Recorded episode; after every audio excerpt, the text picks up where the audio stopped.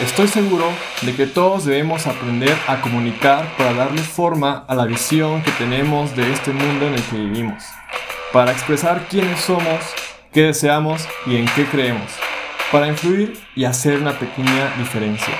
Mi nombre es Diego González y esto es El arte de la comunicación. Empezamos. ¿Qué tal? Bienvenidas y bienvenidos a un nuevo episodio de este podcast llamado El arte de la comunicación.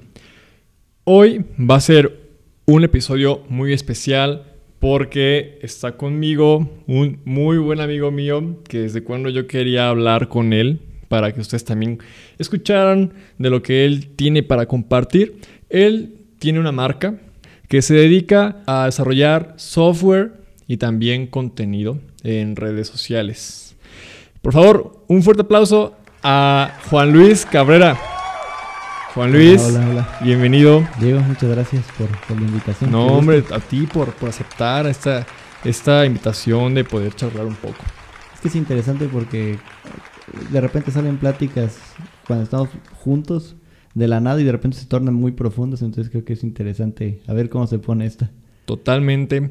Y, fíjate que, bueno, este, igual para, para platicarles que los dos tuvimos, en, tuvimos una conferencia, bueno, él su conferencia, yo la mía, en, en el Tecnológico Nacional de México en Celaya.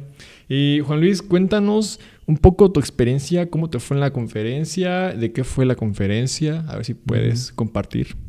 Híjole, eh, pues fue un tanto repentina, la, o sea, como la noticia, la invitación y un tema que tenía que hacer un tema que claramente dominaba y que no me costara tanto tiempo por, por, los tiempos de, la invitación a la presentación y fue acerca de el mundo de los criptoactivos, cómo eh, si eres el futuro, Bitcoin, eh, blockchain y los NFTs que ahorita están de moda. Entonces esa parte técnica, el impacto, si es una burbuja o si es el futuro de la economía digital. Está, estuvo interesante. Ok, oye, y la parte, pues, que es, es en, en, línea. O sea, ¿qué diferencia tú sentiste al ser presencial? Porque también has dado conferencias presenciales. Sí. Y que esta vez haya sido virtual. qué, qué, qué buen toque. Hice esta parte de comunicación. De hecho, me eh, uno de los organizadores me dijo, les voy a pedir que todos apaguen sus cámaras y sus micrófonos para que no vaya a haber interrupciones. Y yo más bien le dije lo contrario, oye, oye si se puede, mejor que tengan los que quieran, no forzarlos, pero que existe la invitación a que prendan sus cámaras. Porque cuando le estás hablando directamente a la pared o a la cámara, eh, como que se pierde esa cercanía, esa interacción que estás platicando realmente con alguien.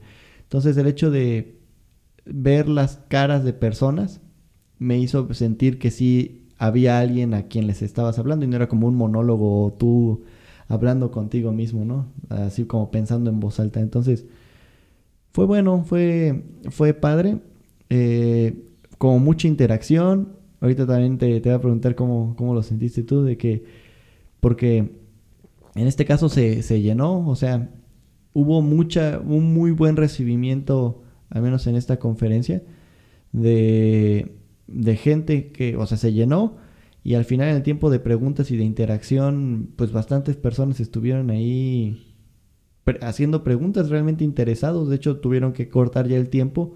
Pasé mi contacto y me siguieron llegando como preguntas, dudas, gente interesada, o sea, genuinamente interesada. ¿Tú cómo lo sentiste? Qué bueno, Juan Luis. De hecho, ahora que mencionas eso de que las personas, la audiencia te contactó después para seguir tratando o escuchándote eh, sobre los temas en los que pues ya son de tu expertise, pues es muy padre y creo que se trata de esto, ¿no? sé, de tú mostrar tu trabajo, mostrar tu imagen y es exponerte a eso. A muchas oportunidades que pueden pues, llegar a sucederte. A mí, fíjate que también igual yo me sorprendí mucho de que se llenara la, el aula virtual y que pues por ejemplo después de mi conferencia que también estuvo muy a gusto, la yo me sentí muy bien, no sé si por el hecho de que pues no estoy viendo realmente como que a, la gente de frente de forma presencial, sino pues pues un poco sus caras o no sé, no sé qué, qué, haya sido, pero estuvo muy muy tranquilo de mi parte. Y también me sorprendió mucho la parte de las preguntas que me preguntaran cosas como si yo fuera una autoridad. Dije, wow, qué padre. Y Y pues al final de cuentas es gente que estaba interesada en el tema y que quería aprender. porque nadie los eh, forzaron. Sí, no, realmente. ajá, porque había muchas conferencias, había y talleres también de muchos eh, temas, de diferentes eh, ámbitos.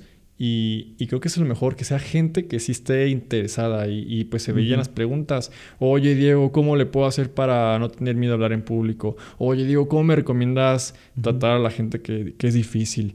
Y, y, y yo siempre digo que cuando tú vas a hablar en público, cuando tratas un tema así, es algo que tú ya domines completamente, que lo hayas vivido, que, que, sepas, que estés súper empapado de él, para que no tengas ni siquiera los nervios para hablar en público. Porque uno se da cuenta cuando alguien domina el tema, ya cuando realmente es como una plática, ¿no? No se, no se siente que lo está recitando y que aparte sabe, o bueno, como mi impresión es cuando alguien ya empieza a hacer como analogías o, o que te compara un hecho con... Sí es como cuando los pájaros hacen tal, tal, tal. O sí es como cuando se te cae la basura y bla, bla, ¿no? O sea, esas pequeñas analogías o comparativos como en el día a día, cuando alguien empieza a hacer esos jugueteos con temas más técnicos o con temas de lo que estás explicando como con el perfecto día a día, a mí me da la impresión de que es alguien que o sea, lo domina el tema y ya lo ve en su día a día también. Exactamente, entonces como que cambiamos un poco el pues el chip, el mindset al momento de que tenemos que hablar en público sobre algo que ya dominemos es muy fácil realmente y los nervios se disipan un poquito más. Y, y, como te digo, o sea, al final de cuentas estas conferencias pues son para aportar más a la comunidad estudiantil eh, de, de, esa escuela y pues fue creo que logramos el objetivo de que se quedaran con un poquito más. ¿Sabes qué? Ahorita, justo ahorita me acordé de... una vez escuché de cómo... Creo que es esta película de Inception, pero... Eh, o sea, mucho más profundo, ¿no? De la idea de que una idea es como una semilla y ahí va floreciendo. Y, o sea, eso lo dan como con la connotación de, de la película y de cómo manipular, pero sí creo que, que a veces no dimensionamos el impacto que tenemos sobre las personas. O sea, no tú, no yo, sino todos en general. El impacto que cada una de las personas tiene sobre las demás personas con sus palabras. Es que tenemos mucho potencial. Sí. Y nosotros a veces nos autosaboteamos eh, creyendo que no tenemos ningún impacto sobre las personas, pero la verdad es que sí, todo el tiempo nuestras acciones afectan de manera directa o indirectamente a, a las demás personas que nos rodean. Sí, recuerdo, creo que es el caso para no ponernos en, así en el tema político, recuerdo a, un a, alguien que fue presidente. Estaba él haciendo como la búsqueda de ganar votos, o sea, de ir a los pueblos, a las comunidades ya hace tiempo. Y entonces él estuvo como tocando puertas, oye, eh, si me ayudas, eh, podría yo llegar a ser presidente, ¿te interesa? Bla, bla. Y luego toca otra puerta. Oye, si, si con tu ayuda voy a poder llegar a ser presidente y poderte ayudar. Y seguía tocando puertas, a comunicar esos, como, oye, si me ayudas, si, si confías en mí, voy a poder llegar a ser presidente. Podría llegar a ser. Y entonces, que en una de esas toquen una puerta y dice, eh, oye, si me ayudas, podría yo llegar a ser presidente y que era un señor. Eh, y le dijo un señor ya viejito, este, y, le comenta, ¿cuál, cuál, cuál de que si te ayudo y que si podrías llegar? No, ven y dímelo con, confianza. Señor, voy a ser presidente de México y quiero que me digas, eh, quiero que me digas cómo te voy a poder ayudar cuando sea presidente de México. ¿Cuándo? Y voy a hacer. Entonces habla un poquito acerca de, de ese chispazo de de cómo cambiar la perspectiva con la que planteas, y, o sea, de, tu conocimiento. Pero más allá de eso, de que cómo, cómo, te, cómo hablas, cómo, cómo platicas, el cerebro se lo cree, pero más allá de eso, yo creo que ese señor que tocó era un señor X, o sea, realmente normal, pero dijo un comentario que hizo que cambiara la forma de ver de una persona que lo motivó a llegar a ser presidente de México. Entonces podrían decir como, es gracias a ese señor tuvimos a esta persona de presidente y todo lo que conllevó, positivo o negativo. Pero el hecho es de que una persona pudo influenciar a casi toda una nación con un solo comentario, ¿no? O sea, cómo fue nada más una, una bolita de arena, pero se fue creciendo, una bolita de, nieve y fue creciendo, creciendo, creciendo. Solo una idea, solo un cambio ahí. Super padre. ¿Y qué es el liderazgo? Influencia sobre otras personas. Y ahí está, el liderazgo no hay que confundirlo, que es solamente tener una posición, sino cualquier persona eh, al lado de ti puede ser una, persona líder. Todos podemos llegar a ser líderes si hacemos lo que decimos, si somos congruentes, eh, si somos buenas personas también. He escuchado ahí como un de... No, creo que a veces los, líderes más aptos son los que no quieren ser líderes, ¿no? No sé, no sé hasta qué, hasta qué punto esa frase sea verdad o no, pero recuerdo haberla escuchado, no sé, ¿tú qué opines? De, de que a veces es hasta quien lo forza, no se da tanto ahí como habilidades naturales, no sé. Pues es que no es cuestión de autoproclamarse líder, sino cómo la gente te ve. Es parte de la imagen personal. De hecho, era eso que mencionaban de, de que alguien podría... O sea, claro que puedes tú practicar ciertas habilidades para volverte líder, pero de repente hay personas que como que lo forzan y en realidad no siguen. Hay gente que no se esfuerza nada y la gente lo sigue. No sé, ¿qué, pues es que bien el, carisma, muchas cualidades de los líderes, ya varias personas, o bueno, no sé qué porcentaje sea de personas ya lo tienen. Pero no se trata solo de eso, sino hay que trabajarlo y que cosas que tú tengas en la mente aterrizarlas y entonces vayas puliendo cosas que tú, eh, no sé, eh, aprender a hablar en público de una mejor forma, más, más eficiente. Hay personas que de plano pues nacieron sin eso pero luego fueron trabajando y se fueron dando cuenta de cómo funcionaba pues la sociedad y llegaron a ser líderes también. Ahorita, por ejemplo, es que muchas de las ideas que dicen de, líder, por ejemplo, Elon Musk, que es muy malo para hablar y para dialogar, y es un liderzazo. Quién sabe, también hay como tipos de líderes, ¿no? Ajá, es que, eh, ¿cómo es Elon Musk? O sea, él, que, bueno, ¿qué tiene en mente todo el tiempo? O sea, ah, ve qué tienen en común sus, sus empresas, sus proyectos. Como visionario, ¿no? Exactamente, entonces ese es un líder, la visión. Ponle que no, no es muy bueno hablando en público, se traba. De hecho, vi unos, eh, bueno, cuando presenta sus, sus Tesla Cars, no manches, ¿qué onda con él? O sea, creo que se expone medio feo. Parece que está improvisando. Eh, exactamente, dices, no manches, no, no sabe bien de lo que está hablando, pero pues bueno, o sea, eso queda de lado cuando ves pues todo el trabajo que hay detrás, ¿no? Y toda la gente que pues lo sigue, porque pues también trabajan con él personas que, no manches. Eminencias. sí, brillantes. Ahorita que fue elegido para, por la NASA para... Para ir a la luna. Sí, para, los cohetes. Entonces, realmente está haciendo impacto muy significativo. Sí, entonces el liderazgo se mide de muchas formas muchas maneras. No hay como una fórmula que defina el liderazgo así sobre cómo unas personas son más líderes que las otras.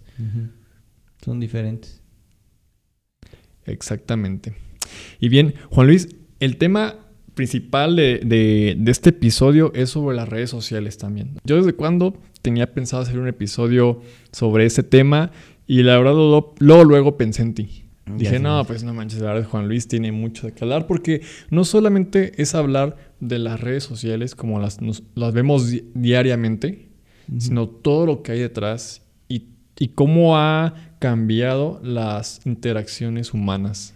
Híjole, bellísimo, porque es, eh, creo que es un tema bien interesante a tratar porque, pues, justo su podcast, el, el arte de la comunicación, y ahorita en este caso el dilema de las redes sociales, eh, es mezclar la comunicación con la tecnología. Entonces creo que se puede poner interesante. A ver, vamos a platicar de eso. Sí, ven, Juan Luis es el indicado para hablar de este tema.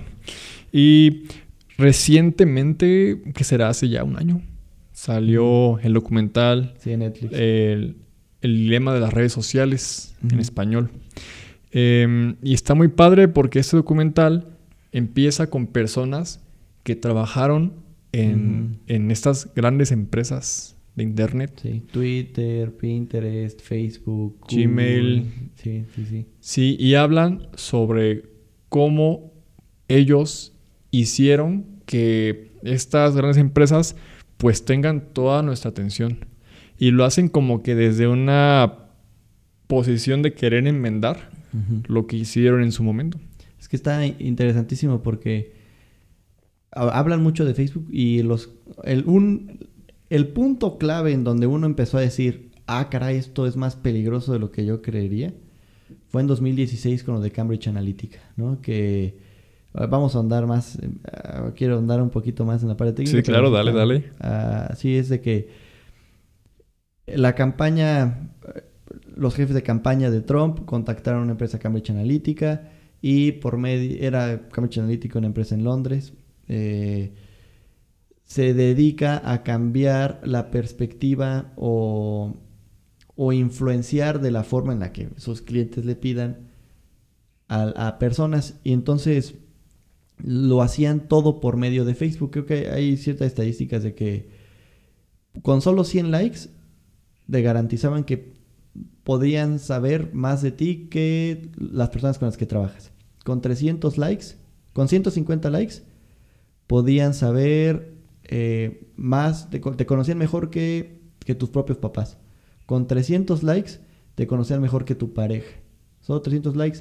Porque, o sea, no solamente es a qué le das like, sino a qué no le diste like, qué ignoraste, qué pasaste rápido, qué viste pero no le diste like, qué sí le diste like. Entonces, eh, fue como un punto clave en donde alguien dijo, híjole, estar usando las redes sociales puede ser, en mi puede ser usado en mi contra para manipular.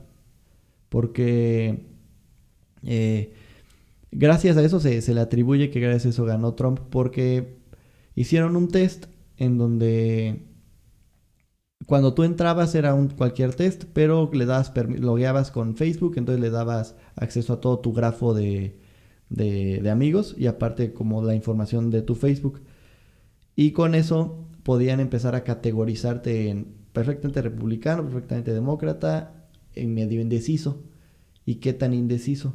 Y entonces a todos los indecisos, pues les empezaron a dar, dependiendo del tipo de personalidad, ahorita platicamos de eso de personalidades, empezaron a darle eh, anuncios perfectamente adaptados a su, a su tipo de personalidad, a sus miedos, a sus deseos, a su pues a sus sentimientos más profundos para manipularlos y o tener miedo o tener pasión por, en este caso, Trump. Entonces fue como un punto clave, yo creo que cambió en la historia de cómo vemos a las redes sociales con esta connotación un tanto negativa. Sí, y ese es un ejemplo, pues es cuando tú dices, se dieron cuenta del impacto que tenían las redes sociales y cómo existe esta polarización también. y, y, fíjate que yo, pues también pensando, eh, está el like. Sí, este like, pues, ¿a qué le das like? ¿A qué, ¿A qué no le das like? Pero hasta parece que lo han hecho más incómodo. Porque te ponen no solo el like, sino más reacciones. Me encanta el, el jaja. Me, me, enrisa. Me enrisa, me jaja, no sé. Me eh, ajá, me importa, el me enoja. Entonces, pues creo que aquí abarca un principio de la ingeniería industrial. Lo que no se mide, no se puede controlar. Entonces esas reacciones pues sí se ven ofensivas, me encanta, me entristece, eh, pero lo que está haciendo el algoritmo de Facebook es pues como conocerte más, o sea, qué es lo que te gusta más, qué es lo que no te está gustando que te entristece y pues es como otra forma también de mostrarte contenido que depende que depende de qué es a lo que le das más, ya sea un, me encanta o, o un me enoja. Ahí lo que, lo que también, creo que sí lo mencionan en el dilema de las redes sociales, es esa parte de cómo se viraliza mucho más el sentimiento de enojo que cualquier otro. Entonces, esto es ya como hablar de la economía de la atención, que realmente ganan más dinero estas plataformas por más tiempo pases en ellos. Entonces, todo está todo el trabajo es para mantenerte el máximo tiempo posible en las plataformas, volverte adicto a ellas, lo máximo que se puede, con diferentes trucos psicológicos. Y la forma de, de, de retenerte, generan un algoritmo para darte cosas que hagan que te retengas más, que haya más interacción. Lo malo es que los, las publicaciones, los eventos, los detalles que más interacción generan son los negativos o inclusive los lo que más... polémico también. Exactamente, lo polémico. Y Y pues entonces uno se, empieza a volver un poquito tóxico lo que se ve en las, en las redes sociales. Y también se dieron cuenta que cuando alguien hace fake news, crea un chorro de engagement porque pones a pelear a ambos bandos, uno queriendo defender, otro justificando, no se la cree, gente interactúa, se comparte más. Entonces, es un problema en este momento de que tal cual Facebook y Google no crean las fake news entre comillas. No, no las crean, porque las crean los que usan las plataformas. Pero de forma indirecta, o tal vez directa porque ganan más dinero,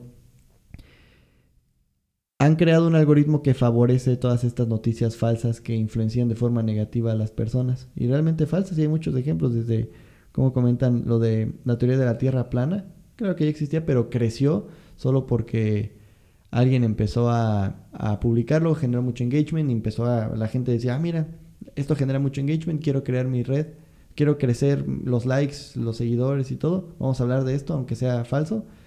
Se genera, se comparte, se comparte, se comparte y se empieza a hacer como una bola de nieve de fake news, en donde al final mucha gente sí se lo cree, se lo termina creyendo, entonces creo que muchísima responsabilidad. Nunca, no sé si en otra parte de, la humanidad, bueno, tal vez el tema de los emperadores, sí, pero que poquitas personas, jóvenes, programadores, diseñadores, tienen el control de hacer o modificar la forma en la que ven el mundo las demás personas. Los miles de millones de personas que utilizan las redes sociales están siendo viendo el mundo desde una pantalla, desde su celular, favorecido por un algoritmo que programó un grupo de personas, ¿no? O sea, un grupito de personas hacen, modifican la forma en la que el mundo ve el mundo en sí. ¿Con qué lentes? Entonces está, está duro. O sea, sí es como un poquito para reflexionar. Sí, y te das cuenta del poder que tienen las redes sociales que puede llegar a ser hasta un poco macabro. Como un mensaje se amplifica. Eh, ya sea eh, mm, fake news o lo que sea, eh, las redes sociales te dan la autoridad, sabes quién seas, de poder amplificarlo y que llegue a gente de todo el mundo. Te da un pedestal o más bien al menos un micrófono, ¿no? Exactamente. Y en el documental esas personas no, pues no supieron realmente el alcance. O sea, eh, la red social empezó como algo eh, para cómo empezó Mark Zuckerberg. quería pues Sí, este, acercar a las personas, tener una red social juvenil, estudiantil, y de ahí más, pues empezó a hacer el negocio y se, dio, se dieron cuenta cómo tenía potencial, porque no es que vendan los datos de las personas, sino que el negocio es crear modelos que les sirven a las empresas para que sus anuncios eh, tengan mucha visibilidad. Porque también algo que a mí me pareció pues, sumamente impresionante es que usan la, las... Eh, bueno, hay una materia que está en Harvard y que se llama la tecnología persuasiva. tecnología persuasiva. Entonces es algo meramente humano. O sea, es algo que no... Antes no se hacía uso de redes sociales para esto, pero ahora ya lo pasaron a las redes sociales. Entonces es algo que pues lo hemos visto en todos lados, desde los centros comerciales, cómo es que muchos pasillos están diseñados para que tú pases y, veas los productos, eh, los tipos de letreros, tipos de letras, muchas cosas que ya existen, lo pasan a internet y hace, logran el objetivo de tenerte ahí más tiempo. Creo que es un temazo así porque, como dices, o sea, ya existía esta forma de ligeros cambiecitos hacen que el comportamiento humano cambie de forma muy drástica. Eh, creo que hay ejemplos de, por ejemplo, de que en escuela, en cafeterías, querían que la gente comiera más ensalada en lugar de pizza, o, que preferían estos más sanos. Entonces, con el simple hecho de poner a la altura de la vista, de los ojos, la ensalada, había un incremento en X porcentaje de, que la gente consumía ensalada, un cambiecito. En ciertos lugares donde se estaban cometiendo varios delitos, pusieron un letrerote con unos ojos, sin, ningún, sin ninguna letra, solo unos ojotes. Obviamente no sé qué es de un humano, pero solo los ojos. Pero la sensación como inconsciente de que algo te está observando redujo la cantidad de, de delitos en esa zona. Entonces, esos pequeñitos factores, pequeños cambios que modifican nuestro, nuestro subconsciente ya han existido, lo que está en los supermercados, no es cómo los acomodan, cómo cambian de posiciones como para que des más vueltas. Los productos tal vez más comprados los ponen en un rincón más escondido para que al menos tengas que ir a, a ver todo Exactamente. Lo demás. Sí, hasta incluso los productos que quieren que compres, te los ponen casi eh, fácil. Eh, de forma fácil. Y en redes sociales pasa muy parecido, porque tú puedes ver cuando te llega una notificación y la, y la abres, no te ponen qué, de, de qué trata hasta que la abres y te ponen tal persona publicó o comentó una publicación de otra persona. y tú dices, a mí qué rayos me importa eso, ¿no? Pero todos la abres. Bueno, yo sí la abro y ya veo, ah, ok, pues sé de qué están hablando. En ese contexto, ¿verdad? Me lo pasan. Pero sí, o sea, caemos. Ese es el problema, que nosotros caemos y no nos damos cuenta de, de todo, cómo están trabajando nuestras mentes o cómo hay un equipo de personas, de investigadores, antropólogos, eh, psicólogos, ya lo dije, no sé, eh, que ya están, ya tienen bien estudiado la mente humana. Sí, está, e, es durísimo como, y creo que dijiste esa, esa perfecta como reflexión de no nos damos cuenta. Y creo que ese, ese punto en 2016 fue como apenas nos empezamos a dar cuenta pero ya han pasado casi, ya casi cinco años desde ese suceso. Y no ha habido un cambio tan drástico en el uso de las redes sociales. Eh, menciona algo bien, bien padre, bueno, no padre, pero como se ha visto un dato muy interesante de que decía que las elecciones no se ganan con, con datos, o sea, con fax, no se trata de, de darle datos ni hechos reales y verídicos sustentados a la gente, eso no gana elecciones. Y dije, pues entonces, ¿qué, qué las gana? ¿Qué no? el ser más honesto, el comprobar tus hechos en eso debería ganar. Pero lo que realmente gana las elecciones es frases cortas, atacar, apelar mucho al sentimiento, causar miedo. Muchos de esos detalles son los que dicen que realmente ganan las elecciones. Entonces es como... Y he, bueno, he visto como varios estudios acerca de eso, de que la gente no quiere la verdad. Y, de hecho, si les. Si, eh, llaman justo eso de sesgo de confirmación y disonancia cognitiva, que si les planteas, si nos plantean a todos como humanos, nos planteas un hecho comprobable, o sea, un hecho real, que va en contra de nuestras creencias preconcebidas o lo que creíamos antes, la mente entra en conflicto y lo niega o le cuesta mucho más trabajo, o sea, simplemente lo niega y prefiere creer algo que ya que ya creía que era verdad, ¿no? O sea, es mucho más fácil de convencer a alguien de que ah, yo creo que el chocolate es dulce. Entonces, ve algo de que el chocolate es bueno, el chocolate no es amargo. Entonces, es como mucho más fácil de que te lo creas. Pero si le dices a alguien rotundamente, el chocolate es lo menos dulce que existe, es como, no, y lo ignoras. Y es como una respuesta ante el peligro. El cerebro no le gusta sufrir. O sea, tú le das como una verdad que es incómoda, el cerebro la va, la va a rechazar. Quiere expulsarlo. Entonces sí, es, es, natural, es biológico, inclusive. Pero justo de eso se aprovechan las redes sociales. Y, y ahorita lo que dicen de las elecciones, que ahorita pues vienen elecciones, al menos en, aquí en nuestro país, México, que sí, o sea que realmente no gana el que mejores propuestas hace. No gana el que mejor el que más datos duros dé, no dar que una mejor propuesta de cambio que proponga, o sea, que realmente no, no sé, no, las personas que van a la delantera y que probablemente ganen no son los que mejor ideas propusieron, no son los que, o las personas más intelectuales, o no, son las personas que son o carismáticas o, o que mejor critican o supieron mejor quemar a los otros y es el que menos salió quemado y por eso gana bueno, dentro del carisma también el que pues más ha hecho mercadotecnia. Como podemos ver los candidatos que son más como de allá de, del norte, ¿no? O sea, que salen en todos lados en Facebook, en Instagram, en TikTok. O sea, en todos lados te los encuentras. Y pues atacan a, eso, a las emociones. Y pues cómo podemos llegarles con canciones.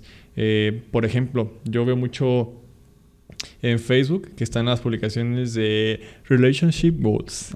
ya viajecitos con la pareja y todo. Y pues hay, candidatos que apelan a eso. Entonces, todo su contenido parece como sacado de Facebook. Como que ven lo que más pega en Facebook y lo sacan. Muy orgánico. Exactamente. Sí. Sí, o sea, hay agencias de marketing político que directamente se encargan. Y es que eso también lo mencionan, no sé si lo mencionan en el, en el documental de Dilemas de redes sociales, pero sí eh, hay, hay agencias que se dedican inclusive a crear los eslogans de la gente, a crear, que repite estas frases. Creo que esto lo de Cambridge Analytica no solamente fue en Estados Unidos, ya llevaba años trabajando y creo que hay varios países donde ya trabajó, no sé si Panamá, creo que en Argentina seguro sí. Y, seguramente ya existen otras como similares que han trabajado al menos en Latinoamérica y en este caso México, que de hecho se filtró un video en, las elecciones eh, anteriores, ya hace unos años, en donde era como un video en donde era un cuarto lleno de gente con computadoras y celulares y decían, vamos atrasados en este momento tenemos dos hashtags negativos. Vamos a ver la forma de revertirlos. Entonces, a ver, ¿qué, hashtag propone? No, pues este. Ah, bueno, vamos a revertirlo, aunque sea uno cómico o aunque sea uno totalmente absurdo, pero al menos distraer de que este hashtag es trending topic que nos afecta a nuestro candidato. Entonces sí, hay, equipos enteros mediáticos de, propaganda política y, marketing político. así es toda una industria. La verdad que Híjole, es que uno, creo que una vez la habíamos platicado, ¿no? De que aquí vale la pena citar, te digo, este filósofo contemporáneo. No manches, ¿quién? No sé quién será. Patricio Estrella. No, Patricio Estrella. De, de, de Esponja, que en un episodio donde creo que algo así de, de, de extraterrestres, dice Patricio. Y si los recuerdos no, y si, y si los recuerdos que creía creer eran los recuerdos que ellos creían que creyera, que creía que creyéramos. La frase eh, exacta, pues no la, no la recuerdo, pero es esa idea de que lo que yo creo es lo que yo he decidido creer, o más bien es lo que alguien me ha hecho o ha querido creer, ¿no? O sea, soy como, yo creo que todos somos el, el conjunto, la sumatoria de los estímulos que hemos recibido y de las ideas que nos han querido inculcar. Uno es de querer dudar todo y plantear siempre de la duda, pero aún así eh, lo que creemos es porque queremos creerlo o porque pues es que es, tan fuerte y tan, tan, tan frágil la psicología humana, la biología humana, que es tan fácil manipular e influenciar a las personas. Entonces uno entra como en este crisis de que, híjole, ¿qué creencias me han inculcado? que tal vez sean falsas, ¿no? Híjole, no, ya estamos creo que ya entrando en algo tema más profundo y a ver si no nos ahogamos.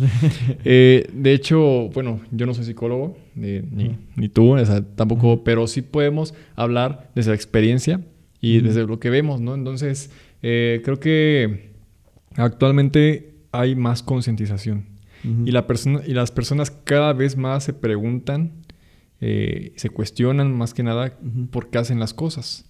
Eh, y, es muy importante hacerlo, de hecho. O sea, ¿por qué somos quienes somos? ¿Qué factores han hecho o, que, que, nosotros pensemos en ciertas maneras que pues hacen que practiquemos alguna religión, que hayamos decidido estudiar algo? Entonces nosotros yo creo que eh, pues somos porque, porque estamos. Sí, este, somos seres puramente sociales. Eso sí, creo que está más que trillado. Y que no, no podemos existir sin las demás personas. Yo sí, somos, o sea, dependemos de el roce. Eh, una de las como, como reflexiones que, que veía de, de todo esto, que al menos con lo del tema de las redes sociales, de cómo se nos influencia, es como entender que, que todos estamos sesgados, ¿no?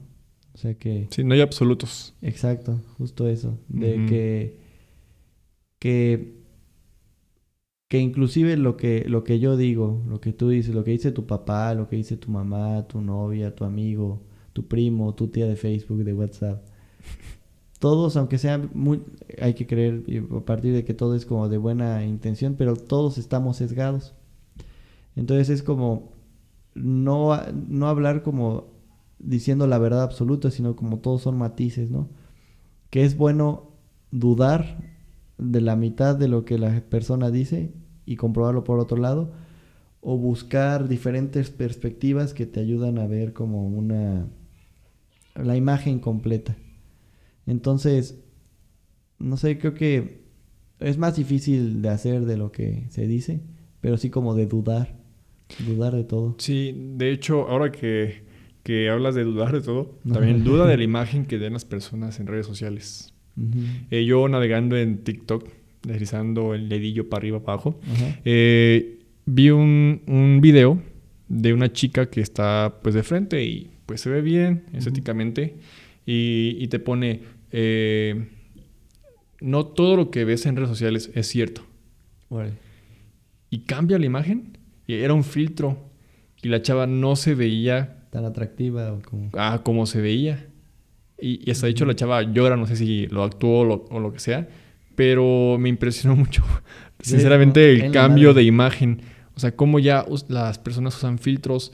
Eh, y lo vemos eh, de forma un poquito más pequeña, que se ponen maripositas, que se ponen pecas, el cambio de color de la piel. Entonces, pues aquí yo creo que es cuestión de tener cuidado, ¿no? O sea, de cómo las redes sociales también están influyendo en la autoestima Uh, fuertísimo. De hecho... Cañón, está muy cañón. Hay ahí como un movimiento acerca de cómo Instagram está creando estereotipos de belleza inalcanzables, en donde... Eh, que realmente tú te ves al feed y son fotos preciosas, ¿no? O sea, como un, super ángulo, producción, o, o, toda, o, todas las personas que se vuelven virales o que está como en el feed de, de search en Facebook, es o está mamadísimo el güey, o está en un supercoche, o es una chava buenísima en bikini, o está mamá, bueno, también mamadísima, está en, que le mete mucho allí. Y hacen mucho la comparación de, o sea, y realmente si tú empiezas a, a basar que eso es lo normal, porque realmente, o sea, ¿qué es lo normal? ¿no? Como el promedio de... Entonces, lo promedio que ves en Instagram es una belleza extrema o un éxito aparente o felicidad pura. Entonces tú crees que eso es lo normal y todo lo que se salga de eso normal pues te crea conflicto y cuando volteas a ver al mundo real pues no es así. Entonces creas conflictos empiezas a crear expectativas inalcanzables que todavía es ahorita que nosotros lo tocamos un poquito ya con más madurez de que por la edad, ¿no? Pero aún así crea estragos en nuestras generaciones. Pero me imagino en las más chicas, Tal vez ya no estoy utilizando tanto Instagram, pero es el mismo problema con, con TikTok, que favorece también a gente atractiva, porque se vuelve más viral. Como tiene millones de, vistas o de likes, solo una chava muy guapa. Eh, Bailando. Y ya, tas, tas, tas, tas, y ya estuvo. Entonces sí es como, ¿qué, ¿qué estereotipos tan duros estamos creando para los niños que están creciendo con eso? Entonces sí es, es profundo. Como y creo que ahí también hay el, contramovimiento de esto de que ahorita hay una aplicación que tal vez cobre valor en un futuro que se llama Dispo. Que, Esa no la conozco. Sí, es, muy nueva. Yo creo que no llegaría a México eh, en uno o dos años. O sea, sí salió creo que hace unos cuantos meses. Chile es que es una aplicación que quiere ser, procura ser lo que era Instagram en un inicio. Antes a Instagram, ¿qué subías? La foto de tu perro, con esos la comidita, sí. el atardecer, fotos X con tu celular, sin, sin, esa, sin esas ganas de sobresalir impresionante en la producción de tu fotografía. Y Dispo tiene la característica de que cuando publicas una foto, se sube o se pone pública después de 8 horas, después de un rango de horas. ¿Y eso por qué? Eh, es como su, su, esencia, que es dispo de disposable, que es como de las, las fotos instantáneas, pero que se imprimían y que las tenías que mm. revelar y todo. Es como, como vintage. Entonces, como nada su forma de. Pero creo que hay un, ese como contramovimiento de, o del mismo TikTok que mencionas, de gente que dice, no lo creas. ¿no? O sea, si hay gente que está diciendo, duda, duda lo que estás viendo, ¿no? Gente también, chavas muy fit, que suben la foto donde se ven buenísimas, pero también donde se ven lonjitas. Sí, que es más que nada ángulo, posiciones, posturas, ¿no? Que ayudan a que se vean mejor. Entonces sí está, sí hay un movimiento de eso. Pero, pero sí, muy impresionante. Entonces, es aquí cuando nos preguntamos si las redes sociales ya han tenido una influencia tal que, que pues Ahora sí que, bueno, aquí yo voy a empezar a, divagar un poco, la verdad, no, no presté mucha atención a eso que digo, pero, pero sí es como parte de la lluvia de ideas, que las redes sociales ya, o sea, el estar en una, tener una cuenta ya es parte de tu personalidad. o, nuestra personalidad se va moldeando en las redes sociales, porque también déjame decirte que hay gente que es muy sabia, pero sabia del Facebook, y que todas sus frases, conversaciones te las saca de Facebook. Ok. Entonces también yo tenía una plática con psicólogos porque les pregunto, es que eh, se habla mucho de que hay ansiedad, hay este, mucha ansiedad, pero cuando esa ansiedad a veces ni siquiera está diagnosticada. La gente se dice que tiene ansiedad, cuando la ansiedad pues son muchas más cosas, ¿no? Es algo ya que se diagnostica y todo eso ya con un seguimiento con los psicólogos. Y hay muchas frases que dicen, eh, em, no lo sé, es que ahorita no me acuerdo de las frases, pero sí son como, pues como que le tiran un poquito a la... A, a, una ayuda psicológica. Lo que ellos me decían es que, que el, digamos que el, fin es como bien intencionado de querer como apoyar, pero son como soluciones muy generales a problemas que tienen las personas fuertes que son fuertes que realmente necesitan de un todo un proceso de seguimiento porque pues cada persona obviamente es diferente y tiene problemas que van de acuerdo a sus contextos de vida y todo eso. Entonces eh, ya la gente como que pues siente una, no, no, sé, no sé cómo decirlo, eh, cuando te sientes mejor. o sea, cuando... ¿Un beneficio? Eh, no, como un calmante de, al leer este tipo de imágenes que te dicen, tú puedes, tú puedes hacer todo lo que te quieras plantear en la vida. ¿Lo ves como algo positivo o como algo negativo? Mm, bueno, es que no me acuerdo mucho de las frases que te digo, que como que apuntan a algo psicólogo. Eh, son como recordatorios. A mí me gusta también como ver imagencitas este, de motivacionales. Ah, ok, sí, ya puedo. Ok, pues. Pero hay otras que como que mm, hacen el trabajo a medias. Ok. No sé si me doy a entender. o sea que, que quieren como ayudar en el aspecto ya más psicológico, pero no lo hacen porque obviamente las personas necesitan algo más profundo de todo un, pues ahora sí que acudir en pocas palabras con un especialista.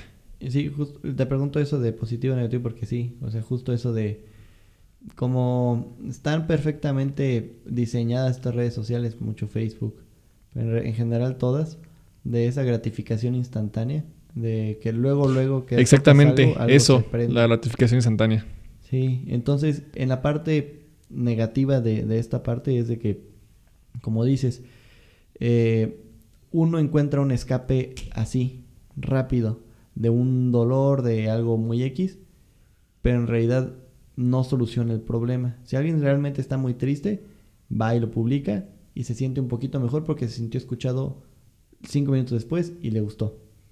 Se sintió escuchado, calmado, pero después de un al día siguiente sigue estando mal. Y, dices como es un y encuentras respuestas dentro de las redes sociales pero que no son reales no son respuestas reales porque es otra persona que está igual que tú no un experto en psicología que te atendió. Exactamente. Entonces aquí eh, es me, encantó de hecho sí quiero llegar mucho al tema de la gratificación instantánea que es lo que la gente busca en redes sociales es eso más que nada. Y pues cómo afecta a, que la gente sea productiva, a que la gente realmente le dedique tiempo a su familia, a lo que realmente importa. Eh, pero que las redes sociales que están en la pantalla pues ha, mucho, ha limitado mucho en ese aspecto. Y este documental creo que pues le cuesta concluir. O sea, no llega a una conclusión de decir que las redes sociales son, son buenas, son malas, hay que usarlas, no hay que usarlas. No, pero sí ayuda mucho a la concientización de, de cómo pues tienen realmente un impacto en nuestras vidas. Hacen la pregunta que, que justo, justo de lo que dices, de entonces, ¿cuál es el problema? Y se quedan pensando, a ver, ¿cuál es el problema entonces? O sea, porque hablaron durante todo el rato de, esto es un problema, esto es un problema, esto es un problema, entonces, entonces ¿cuál crees que sea el mayor problema? Entonces, que uno puede decir hipótesis, ¿no? El gran problema son las redes sociales, es Facebook. No, no, pero Facebook tal cual no. El gran problema son las redes sociales. No, no, no, pero las redes sociales sí tienen partes buenas. Comunicar, contactar gente, o sea, interactuar sí tienen cosas, cosas buenas. Entonces no, no es totalmente malo. Entonces, ¿qué es lo malo? Las, los algoritmos. No, pero los algoritmos están hechos por personas. Los algoritmos no tienen bien y mal, sino simplemente son decisiones matemáticas. Entonces, lo malo es la psicología humana. Lo malo es que estamos diseñados para creer hasta cosas falsas solo porque son amarillistas y nos gusta ese morbo. Lo malo es ya ni la psicología, la biología. ¿Cómo fuimos que cuál es el problema? Es interesante. ¿Cuál es el problema entonces? Totalmente. De hecho, eh, las redes sociales, como muchas otras cosas, son neutrales. O sea, son herramientas al final de cuentas. Eh, ¿Cómo, ¿Cómo qué? La, la, retórica, la habilidad de hablar en público. Es una habilidad, no es buena ni mala. Es una herramienta y ya. Pero hay personas que lo usan para el bien y hay personas que lo usan para el mal. Eh, de hecho, pues tú ves personas que lograron grandes cambios a través de esto. Eh, Martin Luther King, entre otros. Y está Hitler también. Que con la misma herramienta de hablar herramienta. en público. Exactamente. Eh, un carro. Un carro es una herramienta de transporte. Hay gente que la usa pues para lo que está hecha, para transportarse pero, ¿qué pasa si una persona de repente ahí como medio enferma o no sé si enferma sea la palabra correcta, eh, un poco trastornada, lo usa para matar gente, para atropellar gente? Entonces, eh, no es el carro, pues es la persona. Y es que es, es un, justo es un, un qué, qué buen punto, argumento. Porque sí, o sea, yo totalmente me dedico a la parte de tecnología, desarrollo de software y también al marketing digital. Entonces, realmente veo los beneficios y la parte buena y positiva. Entonces tampoco es como, creo que ahorita hablamos como de todos esos aspectos negativos porque el fin de todo esto es entender que justo lo que dices, las redes sociales, internet, Google, son herramientas, ¿no? No son buenas ni malas. Ahorita les damos mucho más peso a la parte negativa, pues para hacer un contrapeso y que la neta reflexionemos más un poco más acerca de qué es lo que hacemos, la huella digital que dejamos, eh, entendiendo que realmente las redes sociales y el Internet pueden ser utilizados para cosas impresionantemente buenas. Creo que Facebook creció en un inicio porque en un país de Medio Oriente, o no sé si India, ayudó a que la censura que había se evitara y, y la gente se comunicaba por Facebook porque ahí no se censuraba. Entonces eso es buenísimo. La idea de que haya libre expresión es buenísima. Ya, ya empieza como a ver otros matices de partes negativas, pero es bueno. Creo que todas tienen como un aspecto perfectamente positivo, no hay que verlo como satanizarlas. Pero sí un poquito esa idea de entender qué es lo que está pasando para que vaya evolucionando, para que vaya en una dirección correcta y positiva. Sí, también entender que aunque sea una herramienta neutral, pues también se usa para pues eh, fines no buenos, ¿no? O sea, sí hay peligros también dentro del internet, las redes sociales, que pues afectan también la calidad, a la calidad de vida de las personas. Eh, y pues más que nada también como que no dejar que el consumo de estas redes sociales afecte a nuestras vidas. O sea, que al final de cuentas no se te vaya eh, una salida con tus amigos por estar en el celular. Totalmente. Entonces, Juan Luis, eh, ya para acabar el episodio, eh, ¿qué, recomendaciones nos podrías dar para no caer en, las trampas de las redes sociales? Ok. Eh, duda, lo que mencionas ahorita primero es de dudar. Cuestionarse, ok. Sí, cuestionarse mucho. Entender que todos estamos sesgados, inclusive nosotros mismos. Que es una... El algoritmo cual- de cualquiera, el algoritmo te va a dar más de lo que se ve que te gusta. Entonces empiezas a radicalizarte y a nicharte. Y si ve que eh, em- le, le diste clic a un... a color azul, te va a empezar a poner más azul. Vi- Vio que le picaste otra vez azul, le va a picar azul. Te pone un rojo, medio lo ignoraste, entonces pones un azul y te va a dar más azul, más azul, más azul, más azul. Entonces la siguiente vez, porque realmente no te gusta el rojo. Entonces empiezas a ver más azul en tus redes sociales y cuando veas un rojo, choca con tus creencias y hasta te molesta. Entonces como, ¿cómo alguien puede gustarle el rojo?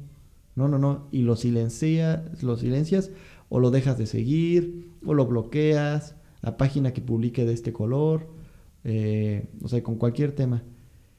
Y creo que uno se empieza, ya que el algoritmo te está anichando, te está volviendo solo dando de lo que ya te gusta, ves solamente una visión del mundo.